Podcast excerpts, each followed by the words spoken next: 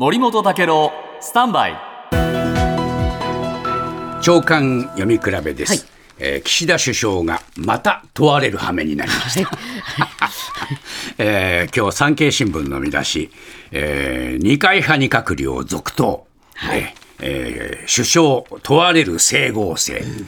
朝日新聞も二階派の続投問われる首相、はいえー問われちゃってるんですね。で産経新聞によるとですね二階派に属する小泉えーこの法法務大臣、えー自民えーこの地方創生担当大臣については引き続き職務果たしてもらいたいというふうに言ったというんですね。でこれやっぱり、えー派閥単位で閣僚の処遇が異なるのは明白だっていうことで、えー首相があ党内外から追及を受けるのは避けられそうもないと産経新聞書いてるんですが、えーやっぱり若手議員からはですね、えー捜査あー強制捜査を受けた二階派の法務大臣が指揮権を持つっていうのは国民の疑惑を招くじゃないか、確かにそうですね、法務大臣というのは検察当局への指揮権を持っているわけですからね。で朝日新聞によるとですねやっぱりこれね党内からはですね対応が一貫性を持つかどうか、えー論理がきちんと通っているかどうかが問われるといった指摘が出てきているというんですが、